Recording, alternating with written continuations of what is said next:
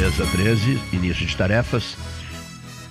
Estamos vivendo o 17 dia de maio do ano de 2022. Uma,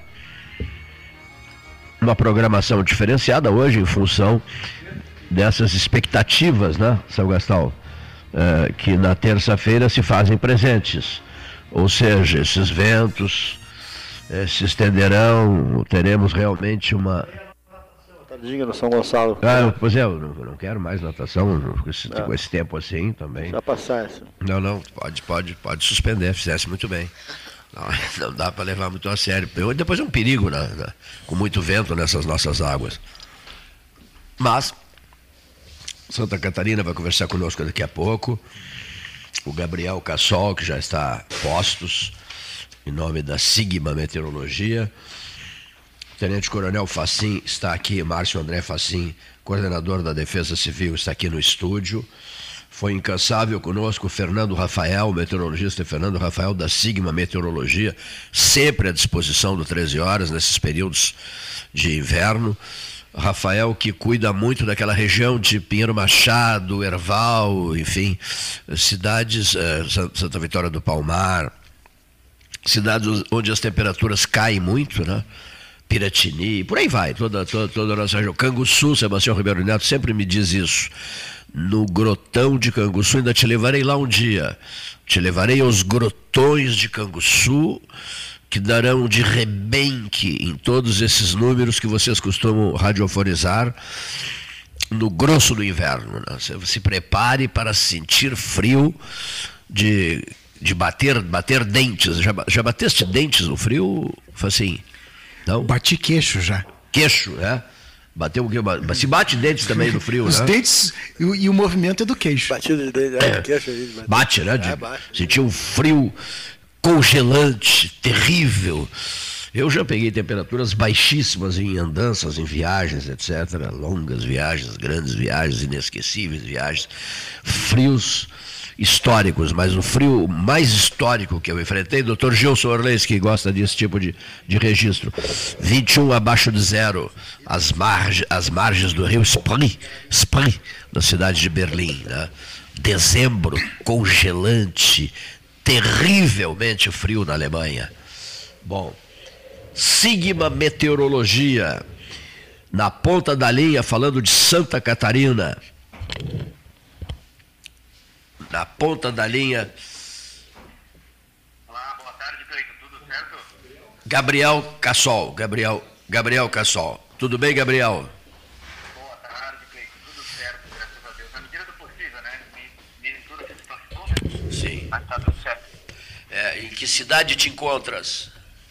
Eu estou em Blumenau, Cleiton. Faz poucos meses que eu estou aqui, né? Vim trabalhar aqui na Defesa Civil de Blumenau e estou aqui já faz desde julho do ano passado, na cidade de Pelotas. Mas estou aqui em Blumenau. Esfria muito aí? Ah, ah, não, comparado a Pelotas aqui é bem mais quente, né? É bem mais próximo do litoral e tal, região de vale aqui, então não, não esfria tanto quanto Pelotas. Então o pessoal que sai de Pelotas e vem para cá sente uma boa diferença aí na questão, principalmente da questão das temperaturas. Mas tu, tu e, o, e o Fernando Rafael já atuaram muito em Pinheiro Machado e, e, e em Erval, né? Exato. Inclusive, a gente tem nesse meio tempo, né, que a gente fez a faculdade de Pelotas, a gente ficou todos esses anos aí fazendo até mesmo mestrado, nesse período a gente instalou até mesmo algumas estações meteorológicas aí na região, a gente tem estação instalada em Pinheiro Machado, em Erval, Isso. em Pedras Altas, em Pelotas a gente também tem, no interior de Pelotas e na cidade também, isso para ajudar na questão do monitoramento, porque sempre foi a questão a gente sempre teve poucos dados né, de medição, Sim. tanto questão de vento, de chuva, temperatura, etc. Então a gente, para que uh, aumentar esse, esse, conjunto de dados, a gente acabou instalando essas estações aí que estão disponíveis, qualquer pessoa consegue acessar esses dados aí. Então é, ajuda bastante né, na questão tanto do monitoramento, quanto na questão até mesmo conhecer essas novas localidades que nunca tiveram monitoramento. Há uma serra ali nas proximidades de Candiota, isso, de Candiota. Foi o Nauro Júnior quem me fez esse relato certa feita. Nós estávamos indo para Candiota. Há uma serra onde ele pegou uma neve danada lá e fez uma cobertura fotográfica extraordinária. Uma serra famosíssima, congelante. Tu sabes o nome dessa serra, não? É a Serra do Veleda, se não me engano? Serra Serra, a Serra do Veleda fica ali entre Candiota e Tira Machado, né? E, então, então, Machado tem a Serra do Veleda. É, então acho que é a Serra do Veleda. Bom, o sujeito que, que visitar a Serra do Veleda é, tem que ter muita coragem, não tem, Gabriel? Tem que ter muita coragem, o, o Cleiton, porque ele venta bastante, no ano ali é severo, né? Venta bastante, as temperaturas ali são bem baixas, né? E não é qualquer um que aguenta ali fácil aquelas temperaturas, né? Aí é bem rigoroso. Ouve-se o som do minuano. Exatamente. O minuano manifesta-se às claras, sem deixar qualquer dúvida da sua existência, da sua presença. Gabriel Cassol, o, tene- o- o tenente coronel Facim está aqui conosco no estúdio. Ele é o, o- o coordenador da Defesa Civil, Márcio André Facim, Paulo Gastão Neto, todos apostos para trocarem ideias contigo. É, qual- quais as expectativas de vocês em relação aos ventos previstos para a próxima noite?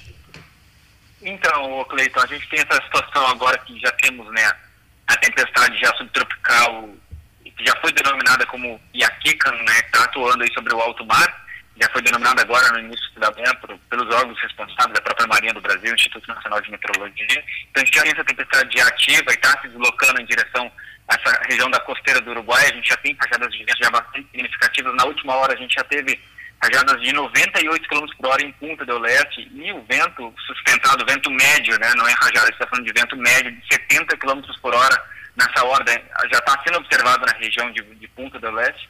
E o, ciclo- o ciclone, né, que ele está passando, ele, ele não, ele está até mais afastado em, rela- em relação à Punta do Leste do que próprio Rio Grande do Sul, a região costeira mais afastado, do Rio Grande do é. Sul que vai ser atingida. É. Então agora a gente tem esse ciclone já se aproximando da costa. Ao longo da tarde ele vai se aproximar cada vez mais, né? então a gente só tem essa gradativa aumento na velocidade dos ventos e principalmente pontualmente essas rajadas um pouco mais fortes, né, na região. E essa, essa condição de vento mais intenso, ela vai persistir ao longo de toda a noite e ela, a partir da madrugada, assim, começa, a gente começa a ter aquela trégua, né? o vento começa a diminuir gradativa porque o ciclone já vai estar lá, já sobre o litoral norte do Rio Grande do Sul e, e litoral sul de Santa Catarina. Mas com relação aos ventos, o Cleiton, o que, que, que, que a gente tem essa, essa condição? É uma coisa importante a gente ressaltar, porque esse evento, além da gente ter toda essa agitação marítima por conta do ciclone, né, os ventos muito intensos, acabou que, consequentemente, a gente está tendo justamente hoje a maré, que a gente chama maré de Civídia, que é a maré de lua cheia. É a maré astronômica que a, tem a maior elevação do nível do mar. Então, acabou que combinou essas duas formas, esses dois tipos de marés, né, a maré astronômica e a maré meteorológica. Então, isso vai favorecer aí uma grande agitação marítima. Além de ontem à noite já tinha recebido alguns vídeos, inclusive de regiões de eh, São José do Norte, até mesmo em alguns trechos aí de Rio Grande, que a água do mar já estava avançando em algumas localidades, né? Inclusive a gente a gente vai observar isso ao longo das próximas horas em regiões é, é provável também em alguns trechos aí da Praia do Laranjal pode ser que isso aconteça, porque a gente já teve outros eventos similares aí no, é, um pouco alguns anos atrás, né? E acabou provocando esse, esse, esse avanço das águas da lagoa também sobre essas regiões mais habitadas e também vai ser com certeza vai ser observado na região lá do Cassino, né? E outras essas regiões. Praia do Hermenegildo, com certeza. A gente teve recentemente lá em 2016, se não me falha a memória, esse plano bastante intenso aqui na costa, e acabou provocando a destruição na, na época de 80 casas, na época da Praia do Hermenegildo, isso foi notícia aí em várias localidades. Então, infelizmente, o ciclone ele vai ser mais intenso, um dos mais intensos que a gente já teve nos últimos anos, na questão também de... E é um ciclone um pouco atípico, porque não é, ah, não é um ciclone que a gente está habitualmente, ah, que a gente sempre ouve falar, que são ciclones extratropicais. E que são isso? São ciclones que eles têm um núcleo frio e são associados né, a uma massa de ar polar mais intensa, digamos assim. Esse ciclone agora que a gente tem, ele é um ciclone subtropical, ou seja, ele tem um núcleo mais quente ali, mais próximo da superfície.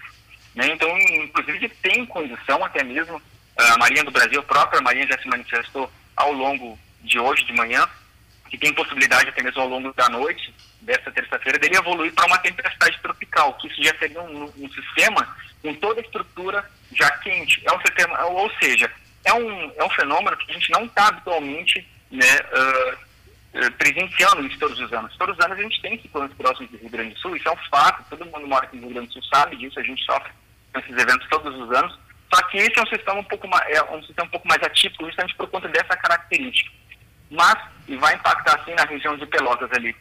A região de Pelotas, São Lourenço do Sul, Cristal, Camacuã, esses municípios aí próximos, a gente deve ter rajadas de vento na ordem de 90 a 110 km por hora, que, analisando as últimas saídas dos modelos aqui, a gente tem mais ou menos essas, essas rajadas de vento sendo previstas aí, já oh, começando oh. aí ao longo da tarde e ao seguindo ao longo da noite, né, dessa terça-feira, e até mesmo em localidades aí da Serra do Sudeste, é, regiões de Pedro Machado, uh, Piratini, Canguçu, todas essas regiões mais elevadas ali, a gente deve ter também rajadas da ordem de 80, 100 km por hora, seja, um vento relativamente bastante intenso. E pontualmente não dá para descartar até mesmo rajada acima de 100 km por hora nessas regiões da Serra do Sudeste.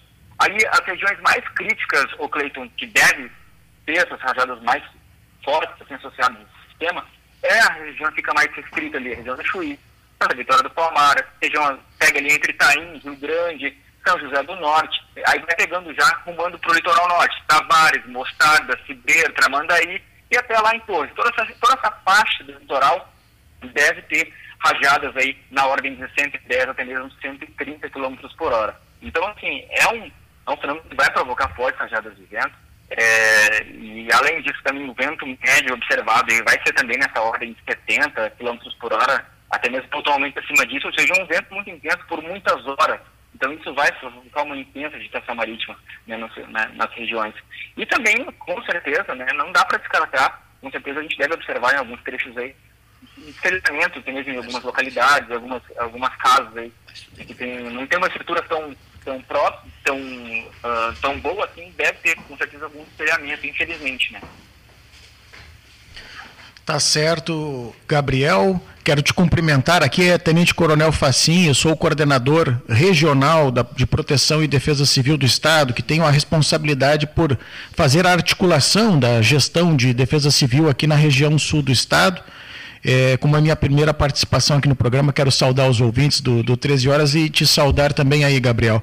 Tem uma pergunta para ti, assim, é, por quanto tempo, mais ou menos, a previsão da passagem desta média alta de 70 km por hora dos ventos que vai soprar aqui nessa região de Rio Grande, Pelotas, mais ao centro da nossa região sul. O que, que tu poderias dar de informação para a nossa comunidade aqui de Pelotas? Então, Coronel, prazer né, falar contigo. É, a gente já deve ter já, já a partir já das duas, três horas da tarde, esse evento vai aumentar gradativamente muito intenso. Né? Então, já, já no início da tarde, a gente já tem vento aí nessa hora já de 50 até 60 km por hora, isso vai aumentando já ao longo da tarde, então já deve ter vento nessa, nessa ordem, nessa média. E isso vai seguir por toda a noite, pelo menos, a, a, estimativa que a gente tem é que pelo menos a partir das 9 horas da noite ali, quando esse sistema ele já, se, já estiver se deslocando para o litoral norte, ali pegando na metade norte da Lagoa dos Patos, a gente deve ter essa gradativa diminuição na velocidade dos ventos ao longo da noite. Então, eu diria que pelo cenário que a gente tem hoje, é pelo menos até, até as 9 horas da noite, a gente tem 9 horas, 10 horas da noite, a gente tem esse vento mais constante, mais intenso sendo atuando, principalmente nessa região de Pelotas, Coronel. Perfeito, muito obrigado pelas tuas informações. Nós, nós temos uma sala de situação também da, do governo do estado que a gente acompanha, né, toda a situação, mas é muito importante ouvir a todos os institutos de meteorologia, sobretudo vocês da Sigma aí que prestam um trabalho importante e, e, que tem aí a confiança aqui do programa 13 Horas, que é um dos programas mais ouvidos aqui da, da nossa cidade, por isso que nós estamos aqui justamente para dialogar com a nossa comunidade. Muito obrigado, Gabriel. Obrigado, Coronel. Paulo Gastal, tudo bom, Gabriel? Alô, Gabriel? Opa! Paulo Gastal, tudo bom? Tudo certo. Eu vi algumas uh, publicações hoje pela manhã, quando apresentava o programa Bom Dia Rio, das 7 às 9 da manhã na Rádio Universidade, sobre uh, alguns. Uh, falaram em furacão. Como é, que, como é que se transforma em furacão? Uma, uma ótima pergunta, ótima pergunta. Então, a gente tem essa evolução, como eu falei, né? A gente tem essa, essa projeção, essa, até mesmo a, a Marinha já advertiu para essa possibilidade de evolução dessa tempestade subtropical para uma tempestade tropical, né? E isso seria o que quando os ventos aí, eles ficam aí uh, abaixo de 120 km por hora, né? Então fica dentro desse limiar, em torno de 100 a 120 km por hora. A gente tem que caracterizar essa tempestade tropical, mas é um sistema, é um ciclone né, com núcleo totalmente quente. Ele vai evoluir, a gente vai ter até mesmo Uh, dentro do sistema ali, a gente tem a característica mais de convecção, sim, até mesmo algumas descargas elétricas ali pode ser observado dentro do sistema, que é comum esse tipo de, de, de fenômeno. Né? E aí, quando esse vento, esse vento médio dentro ali do sistema, ele ultrapassa ou chega nos 120 km por hora, ele acaba sendo denominado, subindo de categoria, sendo denominado como ciclone tropical. E ciclone tropical é a mesma coisa que furacão. Então, se caso ele intensificar mais que isso, né, o, que no momento a gente não tem essa previsão, por exemplo, observando nos dados ali, a própria Marinha do Brasil, que é o órgão responsável por nomear esses sistemas, né, eles não indicam que venha a evoluir a, no patamar acima de uma tempestade tropical. A gente deve ter aí, uh, não, ao que tudo indica, não devemos ter a configuração de um furacão, né, mas é uma categoria abaixo ali, logo ali fica no linear muito próximo, então é um fenômeno uh, atípico, porque não é comum a gente ter, é, ainda mais nessa época do ano, porque estamos em pleno maio, né, a, a temperatura do, do oceano tá, ela está relativamente um pouco mais fria do que no verão, já está mais fria. Então, tipo, são sistemas que eles precisam ir até mesmo a temperatura do oceano um pouco mais quente para eles poderem se evoluir, porque eles alimentam de todo esse calor do oceano. Então, é um, é um, é um fenômeno muito atípico, né, não tão comum justamente para a nossa região, principalmente para a época do ano. Mas a gente deve ter, sim, que ele pode sim evoluir para uma tempestade tropical e eu creio que pelos dados que a gente tem hoje, ele não vem a evoluir para um furacão ou um ciclone tropical. Para encerrar, essa, digamos, subida do nível do mar que tu falaste, tem alguma a ver com essa lua cheia, com, com esse eclipse que teve, essa lua vermelha? Com o eclipse diretamente não, é mais com a questão da lua cheia mesmo, porque a gente tem, conforme a lua, a gente tem a variação na maré astronômica, né? Então, justamente a maré de que a gente chama, que é a maré mais alta, do maré astronômica mais elevada, ela ocorre quando, tanto na lua nova quanto na lua cheia. Deu coincidência nesse evento agora que a gente está justamente nessa lua cheia. Então a gente deve ter a maré mais elevada astronomicamente e é isso. Aí tem mais a forçante da questão da maré meteorológica aí, um ciclone jogando esse vento, agitando muito mais o mar, então a gente deve ter ó, é, ressaca, com certeza, em toda a costa do Rio Grande do Sul e também boa parte de Santa Catarina. A própria INET lançou o alerta vermelho já em toda a costa do Rio Grande do Sul, ondas aí, se não me engano, acima dos, dos 4 metros até 4 metros de altura, ou seja, é um mar muito violento, né, digamos assim, e essa ressaca vai, vai ser bem forte em toda a região. Tá bom. Obrigado pela participação. Grande abraço. Obrigado, grande abraço. Gabriel Cassol, da Sigma Meteorologia. Né? Facim, a, a Defesa Civil acompanha como esse, um tipo de fenômeno desse? Qual é o, qual é o, o acompanhamento? Tem algum site oficial? Como é que é, como é, que é feito o, o trabalho, o projeto de, de, de acompanhamento? Paulo, a gestão ela é feita a partir da União, com a articulação do Estado e com a execução da política de proteção e defesa civil por parte do município. Aqui no município de Pelotas, Desde ontem, a prefeita está em Brasília em algumas reuniões, mas desde ontem ela entrou em contato comigo já inúmeras vezes, é, perguntando informações e nós estamos dialogando. E o prefeito Idemar Bartz, então, ele fez uma reunião hoje uh, pela manhã ali no Paço Municipal, onde nós nos articulamos no sentido da defesa civil do município, né? É, liderar o processo aí no caso de confirmarem-se estas uh, informações de um vento mais forte aí que chegue perto dos 90, 100 km por hora, porque um vento com esta velocidade deverá trazer transtornos à cidade. Então a cidade hoje está tá preparada, todos o secretariado, todos os órgãos públicos estão alinhados, articulados.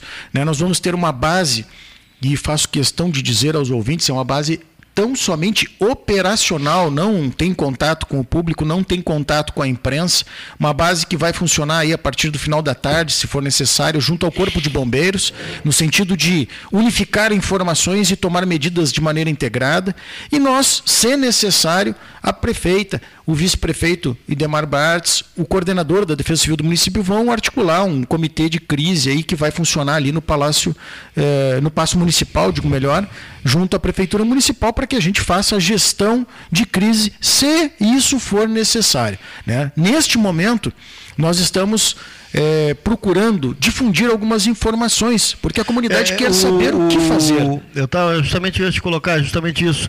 Ah, Nos Estados Unidos, os ah, veículos de comunicação trabalham com, muito com a matéria informativa, né, sem o sensa- sensacionalismo, né, a questão da informação, que é o fundamental, né, de chegar nas pessoas a informação, que é esse o nosso propósito hoje. Né? Perfeito. Nós nos preocupamos muito com o sensacionalismo, mas também a gente tem o compromisso de não deixar de dar a Claro, informação quando claro. ela é uma informação real. Então, Relevante e real, exatamente. É, então, assim, hoje é uma possibilidade, ainda é possibilidade, mas é uma possibilidade que está aumentando gradativamente esta é, estatística de probabilidade de ocorrer um vento forte na cidade. Né? Então, nós estamos, nós da Defesa Civil, em alerta máximo, expedimos um alerta para todos os municípios da região sul, estamos é, difundindo informações, porque as pessoas querem saber assim o que fazer para se proteger, Paulo. Né? Então, nós estamos aí, por intermédio das redes sociais, difundindo aquelas primeiras informações que é importante para quem está nos ouvindo. Né? Tomar cuidados. São aqueles cuidados lá que a avó, que os pais falavam, mas que eles são extremamente necessários nestas ocasiões. Então, a gente gostaria de dizer aqui, eh, Paulo Gastal, É, Eu recebi agora uma foto aqui próximo à beneficência, ó, assim, um carro, uma árvore, né, não chegou cair em cima do carro, ele tá, tá em cima do carro, mas não chegou a, a- a- acho que não pegou ainda. É, já né? são- já são os efeitos do- mas, do é, vento eu ia justamente fazer essa colocação, aumentar. não transitar próximo de árvores, né? Perfeito. ali na Avenida Bento Gonçalves, aquele, naquelas árvores antigas ali, o pessoal Duque de Caxias, aquele Gastal, trânsito, né? primeira coisa, Evitar isso As aí. né? pessoas que estão em casa, que podem evitar sair de casa É, hoje à tarde, não saiam, deixa para fazer amanhã. Amanhã. Hoje é o dia para ficar em casa, bem protegido, né? Quando o vento estiver muito forte, tomar alguns cuidados, como desligar as tomadas de energia lá da televisão por conta das quedas de energia, da geladeira, se achar, se achar necessário, o vento tiver, se tiver queda de luz, para não estragar os eletrodomésticos, né? Proteger-se, não ficar abrindo a janela, olhando pela janela por Isso. curiosidade. Ah, mas eu quero filmar para postar lá no meu Insta, no meu Face. Não, não é o momento. O momento é de se proteger. E se estiver na rua, que, que eu faço? Bom, em primeiro lugar, faça uma análise rápida do cenário né, nas suas proximidades e se tiver um local que seja seguro, uma residência, um estabelecimento, vá até lá e fique lá até o vento diminuir a velocidade. Nunca, jamais se abrigue próximo de árvores porque elas podem cair. O Paulo Gastão acabou de Isso. me mostrar uma foto agora aqui que ele recebeu. Nunca fique próximo de postes que possam cair fios. Se tiver fios caídos por conta do vento, não se aproxime. A gente nunca sabe se aquele fio está ou não energizado. Né? Desligue o registro de gás da residência, que por vezes pode ser afetado também por um vento com maior proporções. E não abra janelas, não abra portas, porque pode encanar vento e, e- e ter algum incidente dentro da residência. Procurar, eh, Gastal, também se orientar por informações oficiais. Né? Ah, eu. Porque, por vezes, nesses eventos, tem isso que tu falas, tem muita informação, tem muito fake news, informação errada, fake news. Então procure ir lá nos sites de confiança, de organismos de imprensa confiáveis. Procurem os organismos oficiais de governo, Defesa Civil do município, a Defesa Civil do Estado, a Defesa Civil da União, a UIMET, a- os, os centros de meteorologia, aqui na UFPEL nós temos um centro maravilhoso. Né? Então é importante que esses cuidados sejam tomados. E mais uma coisa, porque eu preciso realmente sair, Sim, sim, sim. Gastal, Cleiton Rocha, eu vou precisar, agradeço o convite de estar aqui. E nós que agradecemos a tua presença, Preci- porque eu acho que o fundamental é isso, passar informação. E informação de qualidade agora É. para o nosso ouvinte. Precisei ligar porque estou com um problema. Precisei de alguém. Sim. Se a situação for uma situação que tiver risco de vida de alguém, alguém está ferido, alguém está correndo risco de vida lá por conta do vento, ligue para o Corpo de Bombeiros. O telefone é 193. Não perca tempo ligando para outro número. Ligue para quem vai te atender, que é o 193. Caso você precise de algo administrativo. Ah, caiu uma árvore, o trânsito está interrompido, eu não consegui sair de casa. Eh, que horas que volta a luz? Como é que vai ficar? Ligue para a Central de Energia Elétrica, ligue para o Central do Sanep, se for de água, e ligue para 153 que é o telefone da prefeitura. Tem dificuldade de gravar? Precisa gravar só dois números? Hoje é o 193 dos bombeiros e, num segundo momento, se não for de risco de vida, 153 da prefeitura. Esses organismos estão conosco, É bem fácil, é o e prefixo de Pelotas. Verdade. É, é o 53, É né? fácil. E mais uma vez quero aqui agradecer Obrigado, ao convite à Defesa Civil, somos todos nós e nós não poderíamos deixar de estar aqui como, dialogando com a nossa comunidade. Perfeito. Nós que agradecemos a presença na- do coronel na Márcio André Facim, nosso amigo aqui do 13, também na, da Rádio Universidade, para colocar, assim como fez o, Gabriel Cassol, informações né, sobre esse fenômeno que a gente vive nesta terça-feira, terça para quarta-feira. Então nós vamos ao primeiro intervalo do, do 13 horas né, e já voltamos. Associação Comercial de Pelotas é um dos órgãos mais antigos do país, sempre em defesa da classe empresarial, com uma história marcada pela transparência e pelo compromisso com seus associados. Faça parte do nosso quadro de sócios. A ACP está localizada no edifício Palácio do Comércio, Rua 7 de Setembro 274, telefone 3028 1541, com o ramal 200. A SPO ampliou e inovou. Há 40 anos prestando serviços em arquitetura e construção. Agora também é consultoria imobiliária especializada. As tendências no mercado de imóveis, projeções, prospecções, oportunidades e as melhores estratégias e logísticas de compra e venda. Mande um WhatsApp para 53 98117 8685 ou ligue para 53 3028 9944 e converse com a equipe SPO. Aquarela Tintas, uma empresa com equipes especializadas em Pelotas, Rio Grande e Porto Alegre. Aquarela Tintas, Rua General Osório, 1259. Telefone 3225 5000. E também na Avenida Dom Pedro I, telefone 3281 1714. Aquarela Tintas. Desbravar novos mares está cada vez mais fácil com a Polvo Internet. 400 mega por R$ 69,90 nos três primeiros meses e instalação gratuita. Chama no Whats 31994000 e vem navegar com a gente. Com todo mundo tomando cuidado, já se pode pensar em viajar com mais tranquilidade. Para que isso aconteça, a Expresso Embaixador está fazendo o necessário para manter seus clientes e funcionários seguros. Antes e depois de cada viagem, uma equipe de limpeza higieniza todas as partes do ônibus.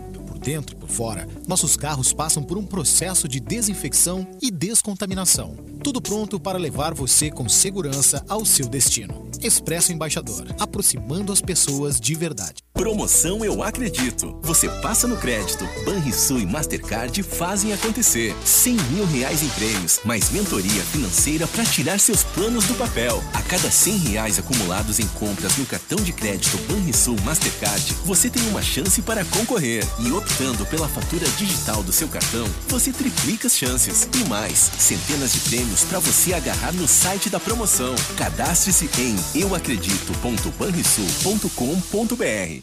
Bom Sul, qualidade em carnes suínas e bovinas. Avenida Fernando Osório, 6959. Telefone 3273-9351.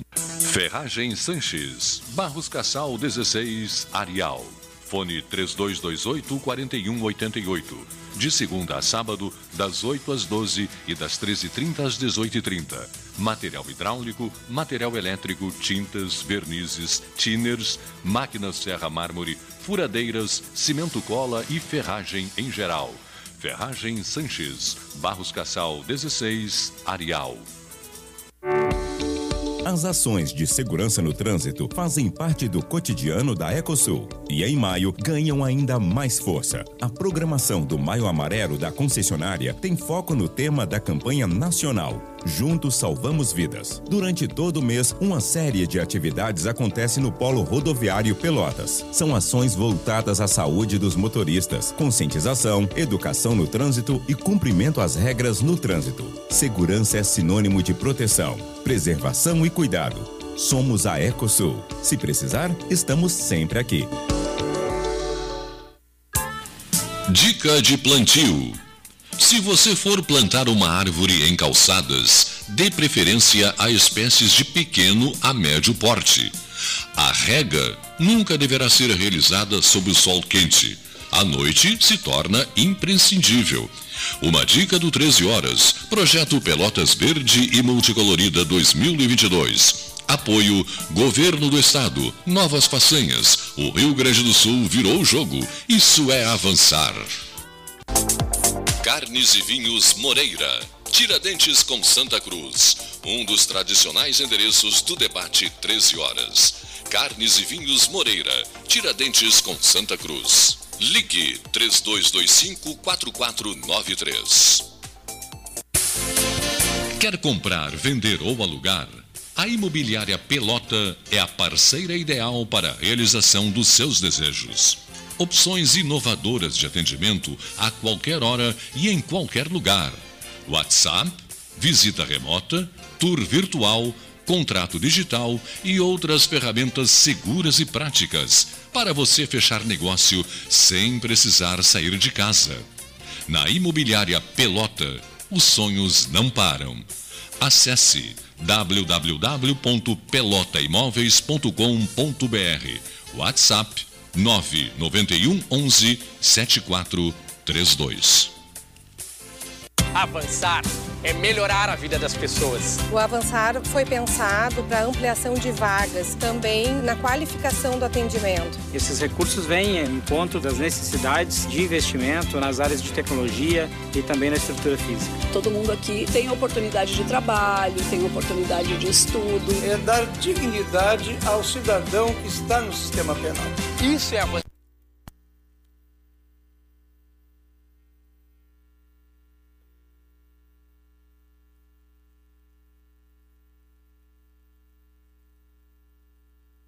Conjunto Box Casal Atena, conforto macio com molas pocket ensacadas em 12 vezes de 165. Conjunto Box Casal Era, conforto firme com molas Max Spring, também em 12 vezes de 165. Tudo com pronta entrega. É só na Life Sleep Comfort, em Pelotas, Rio Grande e Porto Alegre.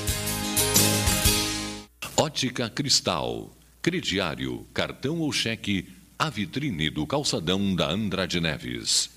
Invista na sua saúde em 2022. O Cindy Lojas Pelotas possui uma parceria com o Plano Saúde Maior para oferecer benefícios exclusivos aos associados. Entre em contato agora mesmo pelo telefone 53 3227 1646 ou vá até o Cindy Lojas Pelotas, na rua Andrade Neves 2077, quinto andar e conheça os planos oferecidos.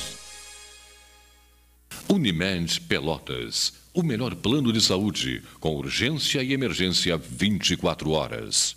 Panemio, alimentos saudáveis e conveniências. Osório, esquina Rafael Pinto Bandeira.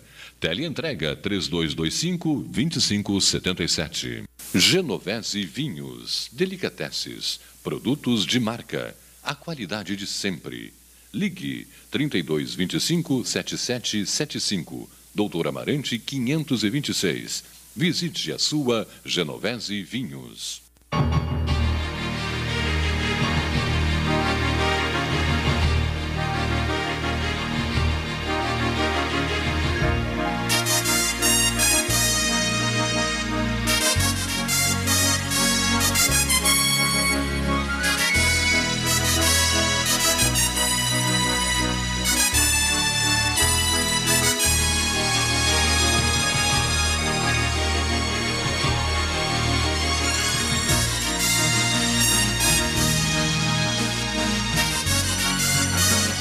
Salão Amarelo, uh, um amigo nosso que a gente valoriza muito uh, depois da iniciativa da, da, equipe de criar os 13 chefes do 13 Horas, lembras? Os 13 é. chefes do 13 Horas. Uh, a gente valoriza muito os restaurantes de Pelotas, enfim, para fazer com que o turismo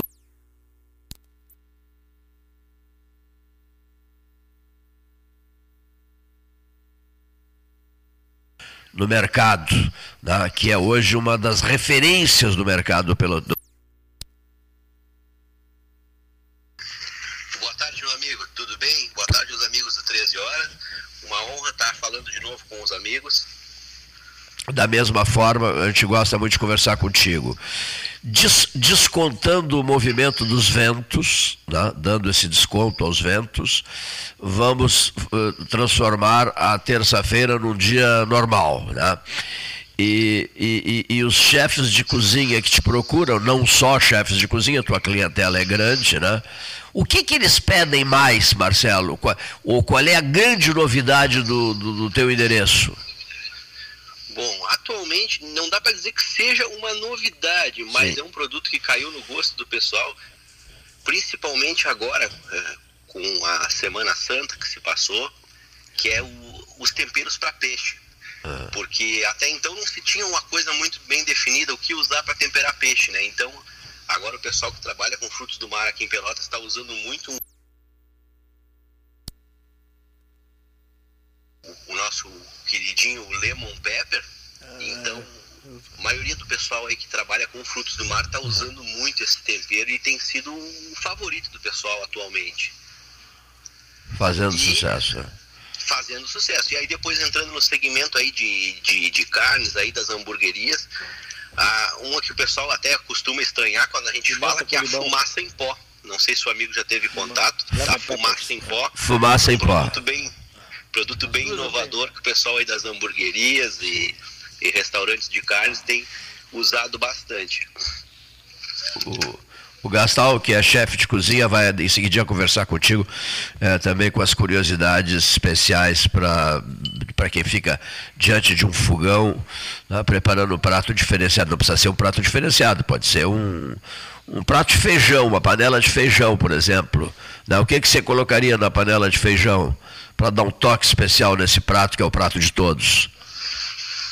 Pro, pro feijão, a ah. gente tem já um, uma linha específica, já que são os temperinhos para feijão. Né? Geralmente eles levam cominho e louro. Isso aí vai encontrar em todos eles. Ah.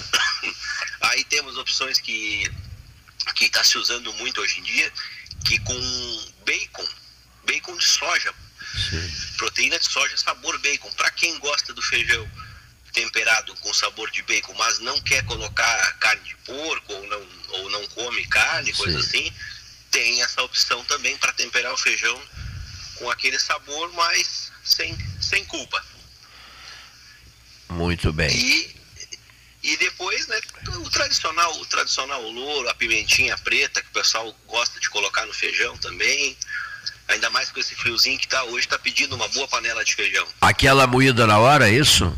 Moída na hora, da melhor qualidade. Essa aí já é a referência da casa. Quer dizer, eu acho que é a grande referência da casa, né? O sujeito chega aí e pede 100, 200, 300 gramas de pimenta preta moída na hora. É, essa aí é uma, é uma um produto que a gente se inspirou no os amigos devem conhecer né, no antigo Real, né, a banca de temperos Real que tinha no mercado antigo, né? Isso aí foi uma inspiração que a gente pegou deles, segmento já, né? Mas foi uma coisa que a gente trouxe do, do Real Temperos, que é a pimenta moída na hora. Pegamos de inspiração do, do amigo, o amigo Renato, que era do, dos temperos real ali do mercado antigo. E muito nosso amigo, pegamos essa. Seguimos a, a história deles nessa, nesse segmento aí da pimenta moída na hora. Achamos uma coisa historicamente cultural e que, que tem muito tem, como é que eu vou te dizer, um, um lugar de destaque. Né? A pimenta, eu, ia justamente falar sobre é, é, essa, essa terceira, esse terceiro tempero que é a pimenta preta. É, Marcelo, é o Paulo Gastal, tudo bem? Tudo bem. A, a pimenta preta, essa na, em bolinha no moedor, né? na hora de, de fazer a comida, de usar o, o moedor, né? É tá, Exato, também. É está se usando muito, né? Exato, é, o pessoal tem, tem muita gente que tem optado por adquirir um, um moedor de, de boa qualidade e abastecer com a pimenta em grãos e moer na hora. Eu particularmente faço dessa maneira direto no prato, né? Porque a esposa não, não gosta muito de, de pimenta, então eu apimento direto no prato. Ah. Tem essa opção e também. A, a, pimenta de limão que tu falaste, essa Lemon Papers, que é um sucesso, tá, realmente já, já utilizei. E a, e a fumaça empurra, né? Tu falaste, é, é, é, um novo xodó aí das cozinhas. É, a fumaça em pó ainda tem, tem uma, uma, umas variações, assim, não, não querendo puxar a brasa para o nosso lado, mas a gente usa uma fumaça em pó que é feita somente com extratos naturais, né? Que tu vai encontrar diversas fumaças que até então tem um sabor meio artificial, assim, mas o pessoal que puder experimentar, a gente não, não tem quantidade mínima para comprar da, da fumaça em pó, porque a fumaça que a gente está vendendo é uma fumaça com extratos naturais somente, é um produto bem diferenciado. O sabor dela é, é como se tu pegasse uma, como se tivesse pegado uma madeira e queimado dentro da tua panela, literalmente falando. E, e essa, essa pimenta, eh, tu tem aí ela moída também, a preta essa?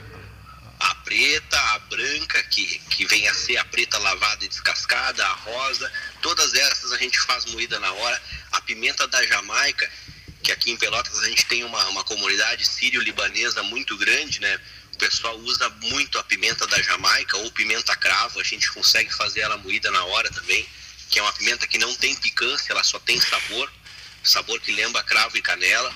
Todas essas a gente tem ela tanto é, em, em bolinha assim, ou moidinha na hora, com a espessura que o, que o cliente quiser também. E o alho em pó e a cebola em pó. O que, que, tu, que, que tu dizes sobre esses eh, dois condimentos? Esses dois aí, eh, por si só, eles já já estão na, na, na, mesa do, do pelotense e, e, é uma solução para quem cozinha. Eu, eu acho a solução para quem cozinha rápido, né? Para quem não, não tem aquele tempo para estar tá picando a cebola, o alho ali. Além da cebola e do alho em pó, tem os granulados também, que, que eles são desidratados, que é uma, uma mão na roda para quem não tem muito tempo para preparar os ingredientes do almoço ou da janta desde que tu acomode eles, eu sempre recomendo o pessoal, se tu não usa muito, põe num vidro e deixa na geladeira, que ele vai te durar bem mais tempo e, e não vai estar tá empedrado, tu vai conseguir usar ele sempre fresquinho. Mas são muito, muito concentrados de sabor. Às vezes o pessoal acha que o sabor não vai ser a mesma coisa. Não. Eu aconselho experimentar que vai ver que o sabor é bem, bem intenso mesmo, principalmente o alho. E o coentro, que é muito usado em Portugal, que uns dizem aqui no Brasil que ou se ama ou se odeia o coentro. Qual é? O que, que tu acha? Eu acho que em Pelotas a maioria odeia, mas tem os que amam ainda, né? É, principalmente o coentro em folhas, né? Porque o em folhas ele tem um sabor bem, bem peculiar, né? Ele tem um sabor mais ou menos amargo, assim, né? Então, muito usado em pratos com frutos do mar, né? Mas aqui o pessoal ainda prefere o coentro em sementes ou moído, né? Que tem um sabor mais cítrico. Mas ainda é um, é um produto que tem, que, tem uma boa, que tem uma boa demanda, o pessoal usa bastante, principalmente os cozinheiros mais antigos, digamos assim. O pessoal da, da nova guarda não é muito deles, mas o pessoal que já, já tem mais estrada gosta bastante do, do coentro. Tem, tem bastante aplicação para ele, tanto a sementinha quanto o pó. Eu, tive duas experiências, tanto no risoto de camarão quanto no, no risoto tradicional, né, com coentro e que realmente não, não, não, não, não prefiro sem o coentro. Né. Eu sou, eu sou Bom, da turma então... do, sou da turma do ódio. é, eu particularmente não, não curto muito também, prefiro o cominho. É, o cominho é mais, mais, mais delicado, mais sensato, mais. Né, é, a, a própria salsinha, né, ela bem. Ela tem um, tem um sabor mais identificado com, com o paladar do gaúcho, né, em função do arroz de carreteiro. Ah, um, um, um, carreteiro com ovo cozido e salsinha é uma maravilha, com é. certeza. E, e agora podemos falar também, não sei se o amigo já acompanhou, que a gente está recebendo agora a nova safra do, do azeite de oliva 2022 entrando no, no, nos azeites. Opa, é fundamental. Cozinha sem azeite não é cozinha. Exatamente. E agora a gente está tendo aí um, como é que eu vou te dizer, um boom dos azeites gaúchos. Assim, é, explodiu no último ano. Eu já perdi as contas de, de quantas marcas de azeite gaúcho a gente já tem, mas acredito que esteja em torno de 20 marcas comerciais já. Então a gente consegue trabalhar com algumas, infelizmente não trabalhamos com todas, porque seria praticamente impossível, mas a qualidade é, é, comparável a azeites portugueses, espanhóis da melhor qualidade. Marcelo Santos, Temperos, né? Uh, falando conosco aqui no 13, né, desta terça-feira, abrindo um parêntese né, no, no temporal para falar um pouco de comida. Ficar em casa hoje, quem puder ficar em casa desde cedo já pode preparar um prato aí, né?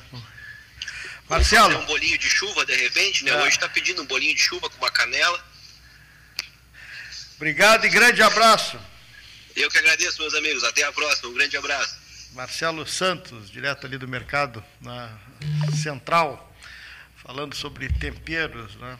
Agora nós vamos a doutor José Fernando Gonzalez participar conosco do 13. Né? Vamos ver se ele está para fora ou está na cidade. Tudo bom? Doutor, tudo bem? Tudo bem. Está tá na cidade? Está na cidade. Ah. Doutor José Fernando Gonzalez, nosso comentarista na, de todos os dias aqui na mesa do 13, hoje por telefone. As pessoas recolhidas hoje, doutor Gonzalez, né? com esse tempo horroroso aí, né? em perspectiva desse vendaval. Ah, é, se, tudo se, se, se, as previsões, assim, as mais, as mais sérias, se, confirmarem, eu ouvi boletins agora pela manhã, e é quase inacreditável que possa de fato acontecer. Né? Uh, ventos aí de até 150 km por hora. A gente não tem, a gente, se isso se confirmar, a gente vai ter um, uma consequência bastante grave disso, né? porque nós não temos preparo não, mas 100, um furacão, 150 né? não, né? Sim, até 150. Não, não... Fala-se até. Os mais alarmistas falam em até 150. É, mas é, acho que já foge um pouco do, do padrão, pelo menos que Ouvimos é, agora há pouco. Mesmo ventos acima, de, ventos acima de 100 km por hora, eles são, são sempre muito graves, né, Paulo? São sempre graves. Agora, é, mais grave ainda em lugares como o nosso, que a gente não tem o preparo para. É. é, como, é, é como um terremoto, por exemplo. É um terremoto. Se chega a acontecer no Brasil um terremoto na, com, a, com a intensidade que acontece no Japão, as cidades vão ruir, não é? Porque a gente não tem o preparo para isso, a gente não tem esse histórico de, de, furacões ou de terremotos, né? Graças a Deus não temos, né?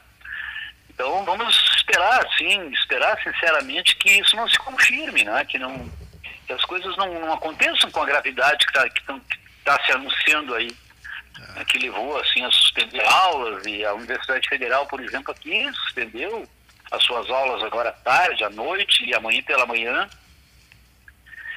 é, justamente prevendo que vai haver uma coisa, um, um, vai haver um evento de gravidade, né? Vamos esperar que isso não aconteça, né? Eu tenho uma formação rural, então tenho propriedade rural. E quando esses eventos climáticos assim severos acontecem, a gente também pensa lá, pensa lá no, no meio rural, assim, nos animais que estão lá e que convivem com isso, que ficam expostos e que a gente não tem como proteger, né? Tem que viver na natureza e a gente tem que tem que rezar para que as coisas não sejam tão graves quanto se diz, né, Paulo? É. Ontem eu estava vendo o noticiário, né? o Rio Grande do Sul ficou chocado há dois anos atrás com aquela morte do garoto né, pela própria mãe, né?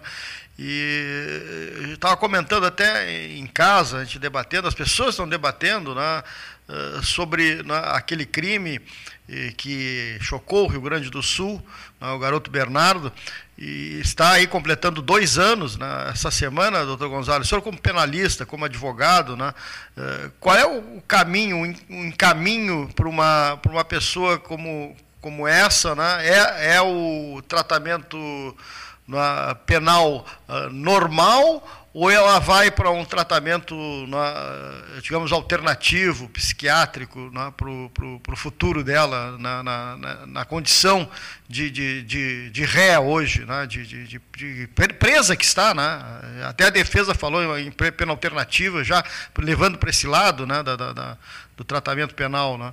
O que, que um penalista, um professor né, nessa área acaba comentando com os alunos sobre um episódio como esse, tão, tão dramático, pro, que chocou o Rio Grande do Sul há dois anos atrás?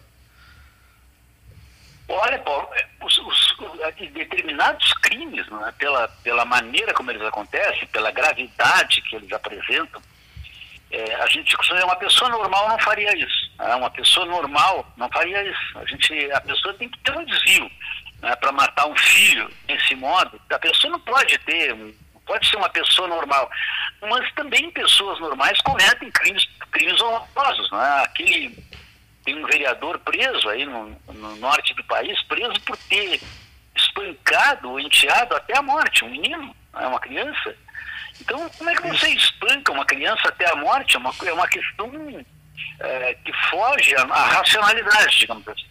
Mas isso dentro do processo, isso se resolve através de perícia, não é, Paulo? Então é preciso que quando, quando existem é, elementos concretos assim para a gente imaginar que uma pessoa não é normal, que ela tenha praticado o crime fora do seu juízo normal, isso é levado até o juiz numa reivindicação e o juiz, então, se acolher a reivindicação, ele instaura no processo uma coisa chamada incidente de insanidade.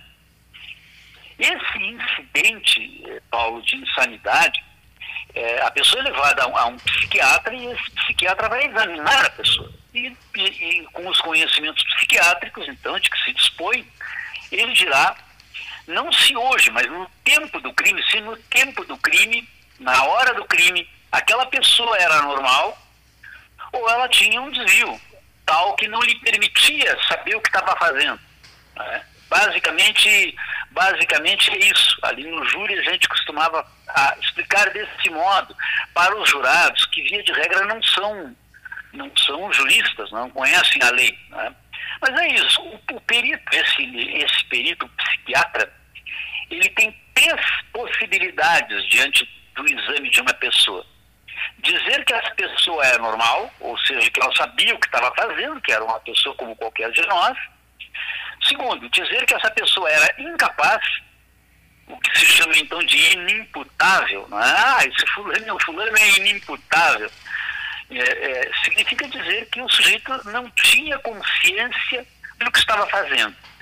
Essa pessoa, a pessoa que é que é examinada e que é considerada então inimputável, essa pessoa não recebe uma pena privativa de liberdade pelo cometimento do crime, ela recebe um tratamento. Então ela vai sofrer o que chamamos de uma medida de segurança e vai para um manicômio judiciário para ser tratada. É?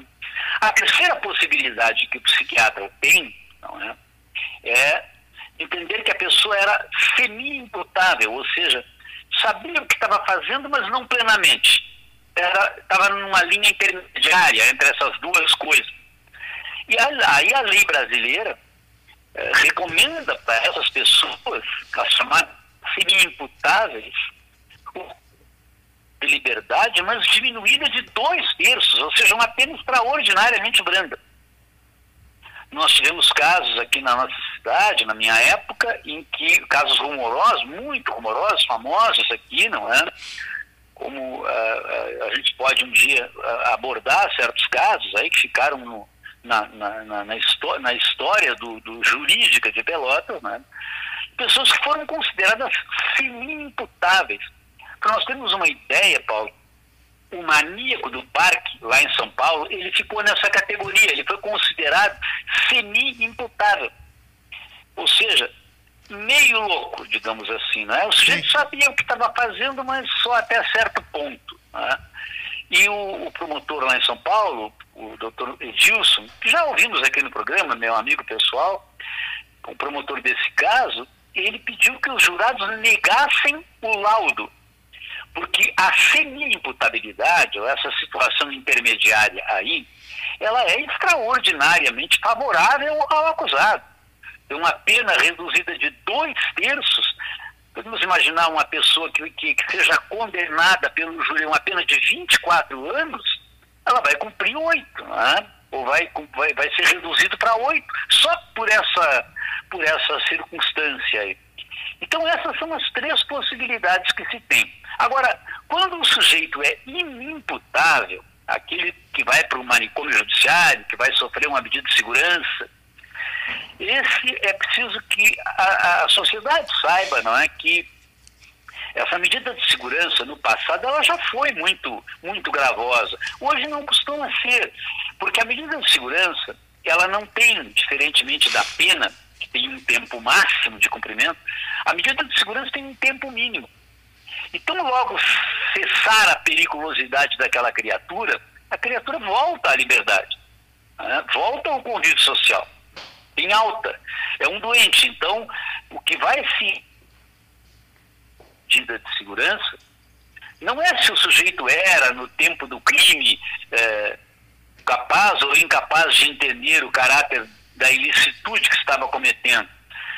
Na, durante a medida de segurança, se vai examinar se a pessoa se recuperou ou não, se ela deixou de representar um perigo ou não.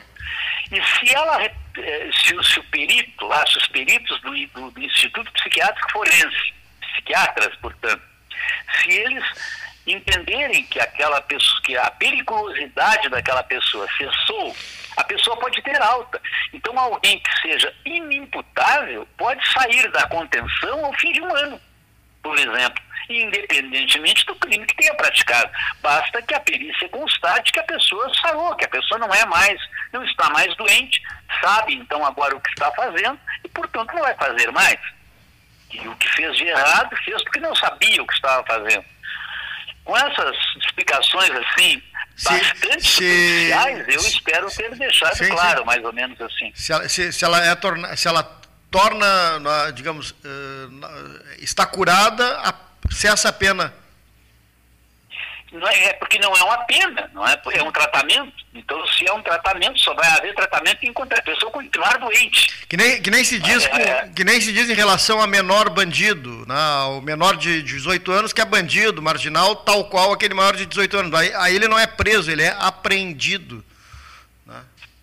É, ele sofre o pedido que aí, então, no caso dos menores, uh, de 21, de menores de 18 anos, chama-se medida socioeducativa porque não se pode falar numa pena para criança e adolescente. Né? O nosso país tem uma minoridade penal, e aí você pega essa questão da inimputabilidade, que aí no caso de um maior de idade é, é, a, é, é aferida, apurada por uma perícia, por, uma, por um médico, por um psiquiatra.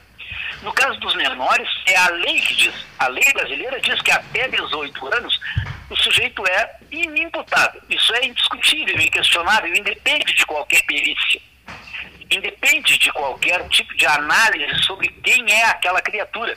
Porque nós sabemos que, e eu me debati durante muito tempo, assim, sempre tive convicção de que a menoridade não pode ser aos 18 anos mais, de que hoje nós temos aí verdadeiros jovens adultos, não é?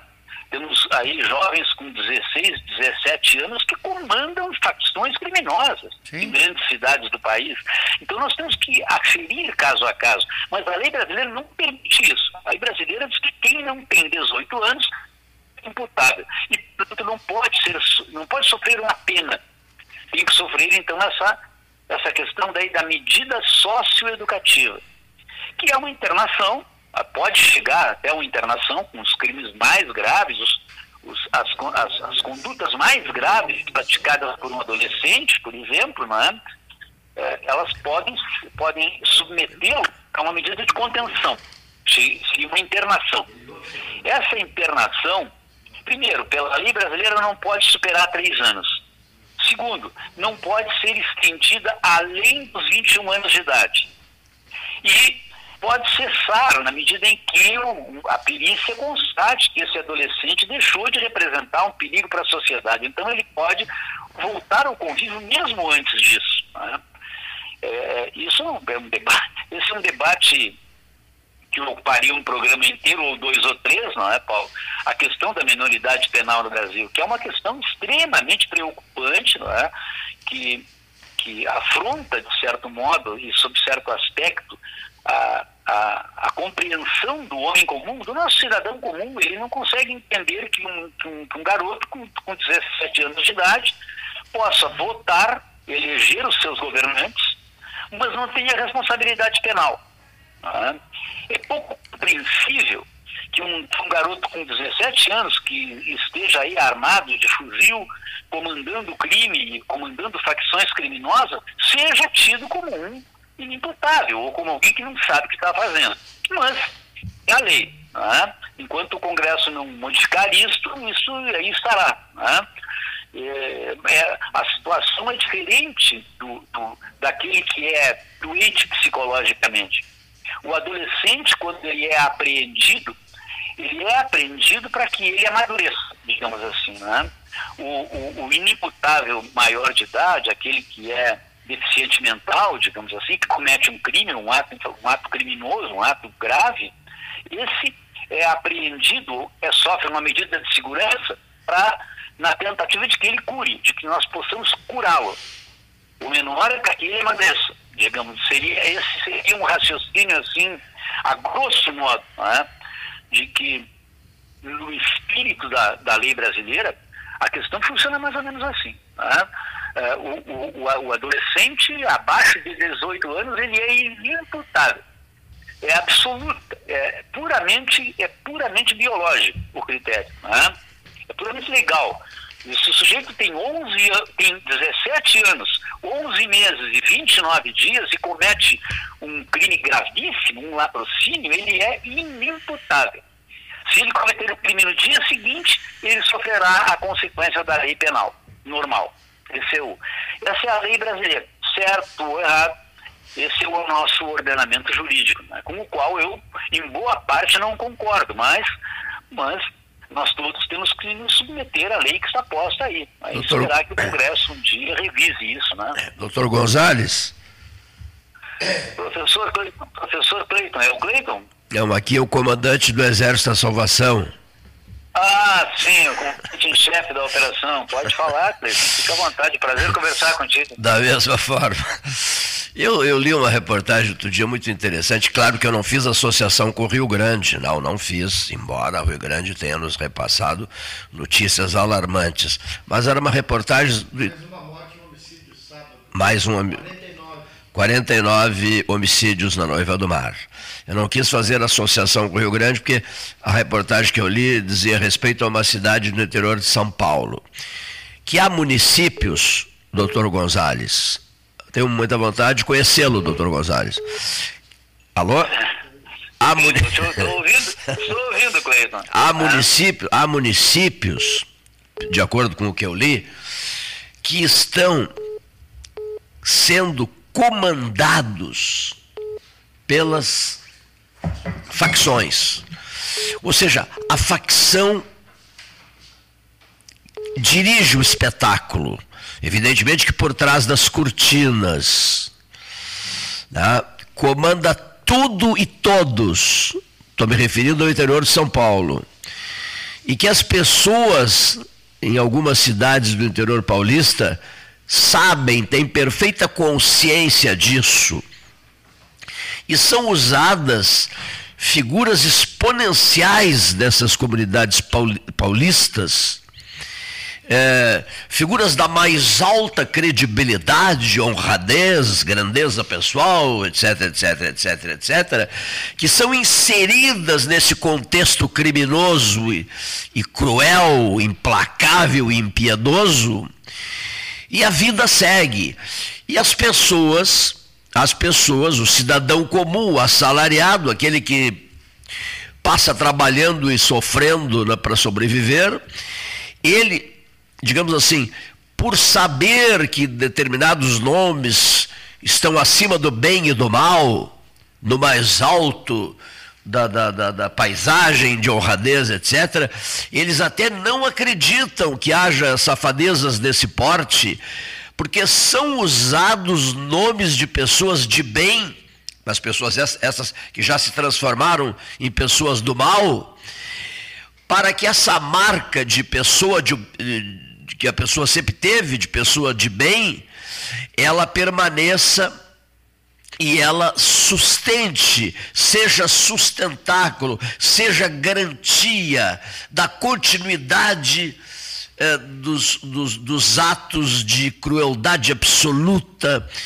que deixam uma, uma, uma população em estado de choque. Não estou fazendo associações com municípios gaúchos, que seja dito.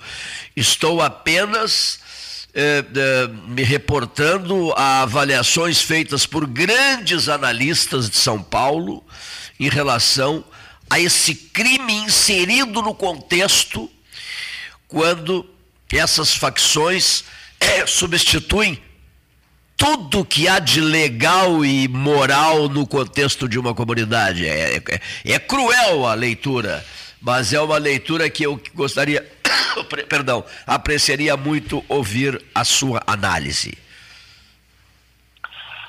Pois olha, Cleiton, assim, é, de qualquer associação com essa ou com aquela cidade, né? Ah, ah, as facções, que são uma moda no Brasil, né? são uma moda. As facções comandam muitas coisas fora, de, fora, fora das penitenciárias e dentro das penitenciárias, o que é pior. Tá? As, as, penitenciárias têm notícia, elas não, o Estado não tem controle do que acontece por dentro das penitenciárias. Tanto assim que é frequente ouvir aí nos noticiários que crimes de morte são comandados de dentro dos presídios. Então, criminosos que estão presos, cumprindo pena, eles têm acesso a, um, a, um, a, uma, a voz de comando de, de, grupos armados e belicosos que estão fora das penitenciárias. Né? A, a, a, facção criminosa ela é um sinalizador, a meu ver, modestamente, né? é, mas é um sinalizador de que falta Estado. As facções crescem onde o Estado fracassa. Essa é a verdade. Né? Um Estado fraco, ele favorece um ambiente em que o Estado não protege os seus indivíduos de bem e, e permite, então, que indivíduos do mal explorem as, esses indivíduos do bem e substituam o Estado perante eles, não é? De certo modo, é isso que nós ouvimos dizer que acontece é, na periferia do Rio de Janeiro, por exemplo, nas comunidades, em que a polícia só entra com com crime de guerra. Mas não é só no Rio de Janeiro que a polícia não pode entrar em determinadas zonas da cidade. Em muitos lugares, de muitas outras cidades, também a polícia não pode entrar, né? A não ser com uma preparação muito especial. Eu tive uma, uma, um episódio interessante, os ouvintes, para o Paulo, os ouvintes do nosso programa, temos ali que eu tive em Porto Alegre, um processo da competência originária ali do Tribunal de Justiça, eu era advogado do acusado, e aí tivemos uma audiência e foi ouvida uma promotora de justiça. Foi ouvida uma promotora de justiça. Coincidentemente, essa, a mesma promotora de justiça que, que, que trabalhou no caso da Boate Kiss agora.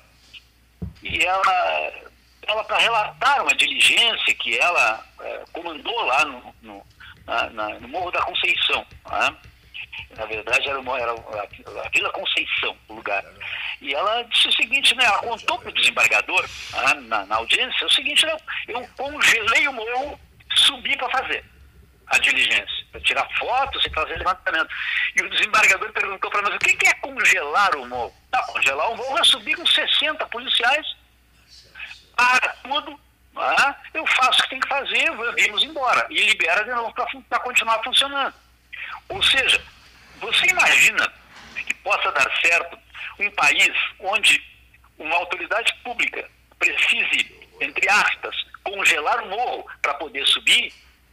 Isso é um sinal do fracasso do Estado. Que quando sobe, sobe esporadicamente, não sobe em caráter definitivo. É muito difícil, eu sei que é muito, muito difícil combater isso. Né?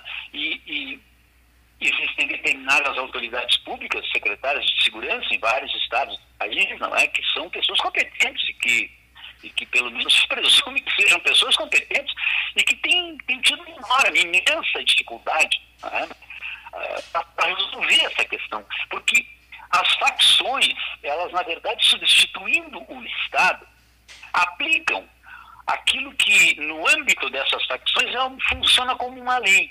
É. Então, existe uma lei de Estado a que os faccionados se submetem, porque eles são cidadãos como todos nós, então, quando eles são presos, a lei do Estado os protege muitas vezes. Quando você se submete à lei deles, aí a lei é cruel, terrível, definitiva. Então você ouve assim, não, o sujeito que. As facções movem o tráfico de drogas, se sabe disso. Então você mata um jovem aí porque ele não conseguiu pagar com a maconha que ele fumou. Ele comprou fiado numa boca de fumo, não conseguiu pagar. A pena para isso seria uma pena de morte. Então ele vai ser morto, não é? E isso engrossa a fila, engrossa o caldo dos homicídios. Não é? Nós vendo aqui em Rio Grande agora, mais recentemente, não é? uma escalada de homicídios, digamos assim. Né? Uma grande escalada de homicídios os ouvintes, não sei se a boa parte sabe, de repente, mas que a gente mede, a ONU, segundo uma tabela da ONU, a gente mede os homicídios, as mortes das pessoas, as mortes violentas, né, por grupo de 100 mil habitantes. Então, um número tolerável, tido pela ONU como razoável, é no máximo, no máximo, 10 mortes por grupo de 100 mil habitantes ano. Significa dizer que se Pelotas tem 300 mil habitantes, nós não podemos ter mais de 30 mortes violentas por ano. Rio Grande está chegando a 50, tem 49 já. Rio Grande está muito acima. Tem 200, 200 tá? mil habitantes, 49, quer dizer. Mas, mas, mais interessante, né? Interessante, em maio. Paulo, é que, se nós, concluir aqui, Paulo, um pouquinho, só para. Então, um dado muito interessante, um dado que me, eu considero extremamente relevante. Né? A cidade do Rio de Janeiro tem um número absurdo de, de mortes por de 100 mil habitantes ano. Algumas capitais do Nordeste têm mais de 100 mortes por grupo de 100 mil habitantes ano. Significa dizer que nesses lugares se mata muito. E um dado estatístico, né, Paulo, que diz que, que nos prova mais de 2% da população do mundo e tem mais de 12% dos homicídios.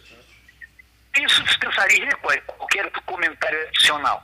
Mas o que eu quero dizer mesmo é que em algumas cidades acontece uma espécie de fenômeno. Por exemplo, a, capital bate de homicídios. Já teve, já teve um momento na capital de São Paulo em que o número era elevadíssimo.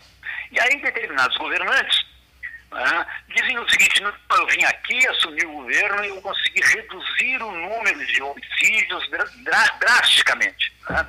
Como é que se explica que no Rio de Janeiro haja tantos homicídios e que em São Paulo haja um número significativamente menor? Né? É que as facções fora das penitenciárias elas são tão menos matantes, digamos assim, quanto o poder que elas detêm. Quando o poder de uma facção se sobrepõe às demais, a tendência é que o, o número de mortes diminua. Porque as facções competem entre si por espaço, por, por, por, por poder. Há, um, há uma, uma, grande, um grande, uma grande disputa entre facções, que não é uma só, é duas, três, quatro, cinco, não sei lá quantas. Né? Mas a disputa entre as facções é o que faz crescer os homicídios porque eles matam os outros. Tá? Eu discuti isso aí no 13 um dia, não sei se, se tu lembra, Cleiton, mas a gente falou um dia aí e um, havia aí um policial militar e ele disse, não, mas não, não se preocupe, porque é, são, são uns são crimes, são bandidos matando bandidos. Tá? Esse, essa compreensão de que, não, o que está acontecendo em Rio Grande? São membros de uma facção matando membros de outra facção. Então são bandidos que matam bandidos. Né? Isso não pode ser tolerado numa sociedade civilizada. Porque isso escancara para todos nós a ausência de Estado. As facções agem no vácuo que o Estado deixa. Como é que o Estado pode ocupar esse papel? Como é que o Estado pode retomar o seu comando? Dentro e fora das penitenciárias. E principalmente dentro das penitenciárias porque isso me parece absolutamente insustentável, que o Estado não tenha efetivo controle, pleno controle dentro das cadeias. Tá? Esse é o sinal mais escancarado de que as coisas não funcionam no Brasil. Mas é uma realidade com a qual a gente convive. Nós ficamos, nós ficamos numa situação no Brasil, Cleiton, como se às vezes a gente ficasse, a sociedade, quero dizer, de certo modo, anestesiada, não é? Porque as notícias são repetitivas, elas nos vêm e faz parecer assim, isso não tem solução, é? não tem solução. As facções aí estão, são uma realidade. Nós não vamos nos livrar disso, então tá. Então, a sociedade principalmente os grupos sociais mais humildes, Paulo, que é mais grave. Os grupos sociais mais humildes que vivem nas periferias, muito, de grandes cidades, muitas vezes, ou no mais das vezes, eles são submetidos ao crime organizado, a grupos armados. Você vai uma imagem ali de televisão em que criminosos passeiam pelas ruas de comunidades do Rio de Janeiro armados de fuzil, armados de metralhadora. Enquanto o Estado, de, de forma absolutamente hipócrita, está discutindo se eu posso ter ou não posso ter um revólver calibre 38 na minha casa para me defender. Esse mesmo Estado não tem capacidade, não tem poder, não tem estrutura, não tem logística para tirar das ruas criminosos que estão passeando nas comunidades armados com um fuzil e com uma metralhadora. Qual é a liberdade que vai, que, que, vai ter um morador daquela comunidade que vê todo dia um bandido passar na frente da sua casa armado de fuzil? E aí aquele bandido vende para aquelas pessoas a, a ideia de que ele está ali protegendo as pessoas. Ele substitui o Estado. Ele é para aquelas pessoas o que o Estado não consegue ser. Então ele decide quando é que o colégio vai fechar, quando é que vai ter toque de recolher. Isso é o fracasso do Estado. Combater facções é uma possibilidade que decorre necessariamente de uma supremacia do Estado, que se consegue com dinheiro, com operações e com legislação. Nós precisamos de uma legislação mais efetiva, mais eficiente, mais pronta né, para controlar isso. Mas não é uma coisa simples, não é, Paulo e, e Cleiton? Eu não sei, Cleiton, se eu, se eu conseguir é. atender à tua voz de comando aí, não é mais? Pois é, Mas... enquanto falavas eu pensava digamos assim, nas guerras de facções. Todo mundo assistindo e imaginando que, que as coisas vão piorar, vão piorar, que nada será resolvido. As pessoas absolutamente convencidas de que nada será resolvido e agindo com, com muito empenho, porque deve ser a vantagem muito grande, a vantagem, lá sei eu, os lucros, etc., ah, essas facções em guerra. É o caso de Rio Grande.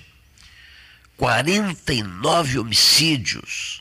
Estão guerreando noite e dia em Rio Grande, guerra por espaços, guerra entre facções, querendo tomar conta de tudo da Noiva do Mar.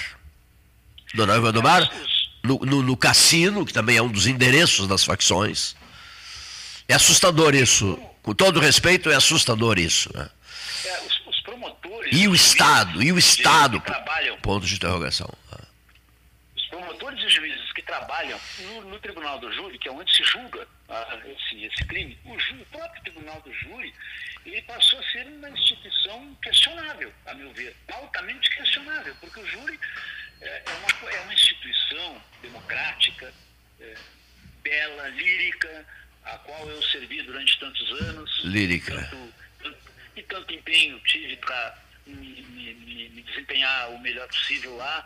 Mas o júri não é uma instituição que tem a vocação de julgar criminosos de carreira. O júri é uma instituição que deveria julgar criminosos é. circunstanciais. Não é? Alguém é. que num dia lá teve uma discussão, um desentendimento, uma desinteligência com alguém, praticou uma conduta grave, matou alguém. Isso é o júri decide. Não é? é. Agora, esse crime de, esse crime de, de, de, de facções é? são criminosos que, que, matam pessoas a quem eles nem conhecem. Né? Recebe uma voz de comando, só vai lá e mata aquele fulano, ele vai lá e mata. Então, eh, nós sabemos todos aí, os, que, como eu disse, promotores e juízes que sabem, que conhecem a área do homicídio, sabem né, que nas grandes cidades, por trás dos crimes de morte que acontecem, que vão ali a julgamento pelo júri, pelo menos 85% deles têm, de um modo ou outro, o tráfico de entorpecentes por trás. E a, a disputa entre, ou a disputa entre facções, ou o tráfico de um modo geral. Né? A disputa por, por, por espaço territorial para traficantes, então um traficante mata lá o outro que comanda, que comanda o tráfico naquela região, ou então a inadimplência, né? porque o, tráfico, a, traficância, ela depende de, de não, não, não, que compra cocaína fiado não assina uma nota promissória e não pode depois ser demandado em juízo para pagar, não é?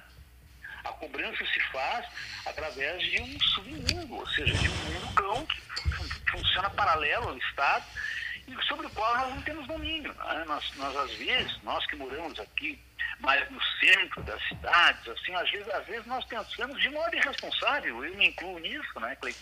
De que não, isso, isso é coisa deles, isso acontece lá, não, não chega em mim, não é? Só que isso foi crescendo no Brasil, crescendo, e está aí, não é? É uma realidade nossa, uma realidade do nosso país, com a qual a gente está convivendo, e, e, a maneira de mudar isso, né? você diz, ah, mas qual é a. Qual é a eu, não, tenho uma, uma varinha mágica para mudar isso, né? também nunca experimentei, nunca fui secretário de segurança de, de lugar nenhum, né? mas é, que, é, se nós não recobrarmos a supremacia do Estado sobre o criminoso nos espaços, nós não vamos conseguir pôr cobro nisso. O Estado não pode, não pode entrar nas comunidades só de vez em quando para congelar o morro e fazer uma diligência. É. Não pode entrar um grupo. O Estado tem que ser presente lá. Porque se não for presente, quando o Estado ingressa é. na, no, na, nas comunidades, há um confronto. Via de regra, há um confronto. E é. aí há mortes. Que muitas vezes mortes de inocentes que lá estão que tomam uma bala perdida porque o armamento usado pelos criminosos, principalmente, é, uma, é um armamento de absurda letalidade. Armas que, armas que podem disparar um tiro e matar uma pessoa quilômetros de distância. Armas de guerra, armas que matam a uma distância absurda, então matam quem? A pessoa que você nem sabe que está lá. Né? A gente ouve todo dia, ah, morreu de bala perdida no Rio de Janeiro. Bala perdida é isso, né? uma bala que sobrou do confronto e foi parar, sabe Deus aonde, um, um risco. Né? Você tem que ficar longe da janela eu conheço é, gente do Rio de Janeiro que disseram, ah, não posso, não posso sentar na janela do meu apartamento, é perigoso sentar porque pode ter uma bala perdida. É a bala de longa distância, né? É uma bala de longa distância. É. Esse tipo de confronto armado entre é. polícia e criminosos, né? É, é, é preciso que ele, ele, ele, precisa ser é, estudado, pensado, mas não pode, a meu ver, ser do modo como o, o, o ministro do Supremo Tribunal Federal decidiu pouco tempo atrás, o próprio Supremo, que que a polícia não deva, não deva ir lá, não deva fazer operações lá, desse tipo, não deve congelar o morro. Ou seja, a polícia não pode ir lá, porque se for, dá um confronto e dá mortes. Mas então a solução será o quê? Entregar, entregar o comando de tudo para o crime organizado, entregar toda aquela comunidade que vive lá e que não pertence ao crime organizado. Pois é. A esmagadora maioria. A vida em segurança em segurança e não estão conseguindo. Mas por que, que não estão conseguindo? Porque há uma guerra de facções.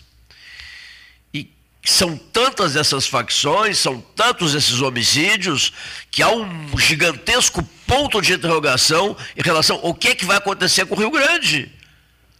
É, o que, o que vai acontecer, pelo menos, pelo menos a ideia estúpida que se possa ter sobre isso, é dizer, bom, agora quando uma das facções predominar e vencer a outra, termina essa, essa mortandade. Porque as facções, né, elas, elas é, os líderes de facções, eles não querem matar as pessoas da comunidade. Não querem matar as pessoas que não são de facção. Não querem. Né, porque ninguém, senão vão matar a galinha dos ovos de ouro ah, vão matar a sua fonte de renda. É a sociedade civil, é, ordeira, pessoas pacíficas, trabalhadoras, que acabam abastecendo de recursos esse crime organizado, né? que vive do tráfico, né? que vive de exploração de segurança, comerciantes que pagam, que pagam quantias determinadas para não sofrerem crimes. Né?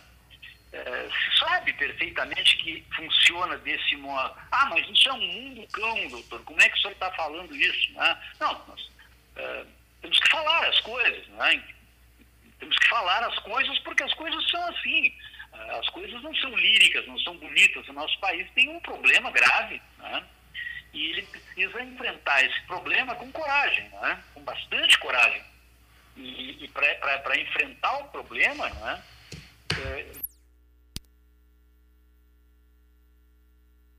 colocar o Estado como sendo o protagonista da nossa vida, enquanto, enquanto segurança, quero dizer, não é? É, nós várias vezes falamos aqui, no nosso espaço, aqui no teu prestigiado programa, Cleiton, que no Brasil a gente a gente tem pouco, tem falta do Estado, não é? Ah, porque o brasileiro se tornou omisso. Ao longo do tempo, o brasileiro se tornou extraordinariamente omisso. Ele vê a coisa errada acontecer e ele dobra a esquina e não denuncia. Ele não denuncia, não toma providência, não faz nada. Ele simplesmente se omite. Tá? É uma característica que se apossou do brasileiro. Ah, então o brasileiro é mau. Não, ele não é mau. Ele adotou esse comportamento como um espírito, como um instrumento de sua defesa. Porque o Estado precisa proteger o indivíduo de bem. O Estado precisa, precisa assegurar que se eu me insurgir contra o crime, o Estado estará comigo e tomará medidas efetivas. Porque se, se o Estado não me der essa sensação, não me garantir o direito, eu não tenho coragem de fazer por minha, por minha própria conta absolutamente nada. Né? Falei um dia aqui que se você, se você você entrar num transporte coletivo uh, na Escandinávia né, uh, e, e, sentar dentro do ônibus, o ônibus vazio, você sentou no ônibus no lugar reservado a cadeirantes. A primeira pessoa, o primeiro escandinavo, isso pode ser na Dinamarca, na Suécia, na, na Noruega, uh, na Finlândia, e não só lá, também nos países da Europa é mais ou menos assim, na Alemanha é assim. Se você sentar no lugar reservado a cadeirantes, não tem nenhum cadeirante dentro do ônibus, o ônibus está vazio. Mas você sentou inadvertidamente no lugar reservado a cadeirantes, o primeiro escandinavo que entrar vai mandar você sair dali. Invariavelmente ele vai dizer, você tem que sair. Você não pode estar tá aí. Mas por que, eu não posso estar aqui? Não tem cadeirante nenhum. Não, você não, você não pode estar aí, porque aí é um lugar de cadeirante e você não pode sentar. E se você não sair, ele vai chamar a polícia e a polícia vai vir e vai tirar o cara algemado dali. No Brasil, se, se alguém fizer isso e eu mandar ele sair, ele bate em mim. Ele, ele, ele, ele, vai tomar uma atitude agressiva. Então, eu não vou fazer, eu olho a coisa errada, olho a pessoa fazendo a coisa errada e não tomo uma atitude. O brasileiro não é omisso, na minha avaliação, modestamente. Ele se tornou omisso na medida em que ele não acredita que o Estado esteja ali na hora em que ele precisar. Né? O crime organizado é, é, uma, é, uma, é uma espécie de coroamento dessa ausência de Estado. Né? O Estado vai se retirando, se retirando, é? e, e, e, as comunidades elas ficam à mercê de quem? De quem passeia na frente da sua casa de fuzil AR-15 impunemente, não é? De quem caminha impunemente. Quando você é, discutiu no Brasil há pouco tempo atrás, o tiro de abate. A polícia, a polícia pode abater a tiros alguém que está passeando na rua, em uma comunidade do Rio de Janeiro, armado com um fuzil AR-15? Pode atirar nessa pessoa ou não? Ou tem que tentar prender?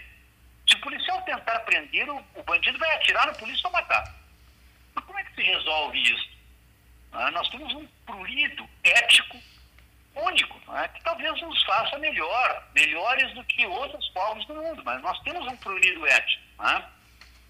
Tem uma canção aí, é, um soneto aí de poeta português, que diz que os, é da, da, da, índole dos, dos portugueses, é? que nós temos, que nós herdamos, tem uma passagem que se a sentença se anuncia bruta, mais que depressa a mão cega a executa, porque senão o coração perdoa. Essa é a da nossa índole. Né? O brasileiro não, não, não, não tá ele, certo. Não, ele não consegue se insurgir convenientemente contra as coisas. E, e, e, e as facções são o preço disso, né, Cleiton? Não sei se eu é. posso estar errado, mas pelo menos de uma coisa eu não posso ser acusado, de perguntado aí por você. E não respondido. Estourou, estourou, passamos. Doutor José Fernando Gonzalez, obrigado mais uma vez por ter participado do 13 aqui nesta terça-feira. Né, de dia feio, agora estou aqui pelas janelas, centro de Pelotas, já com pouca gente circulando e muito vento já, né, nesse meio da tarde, quase meio da tarde. Né? Vamos ver, tomara que a gente não, não tenha né, maiores estragos e amanhã a gente possa estar de volta aqui no 13, né, a partir da uma da tarde. Doutor José Gonzalez, muito obrigado mais uma vez. O Gleito está lhe mandando um abraço também, saiu agora há pouco para. Uh... Obrigado. Obrigado, um abraço a todos, um Tá abraço bom. aos ouvintes. Vamos rezar aí para que isso não se agrave, que a gente tenha aí uma, uma noite tranquila. Um abraço a todos. Obrigadão, obrigado. Doutor José Fernando Gonzalez, fechando o 13 desta terça-feira. Voltamos amanhã a uma. Boa tarde.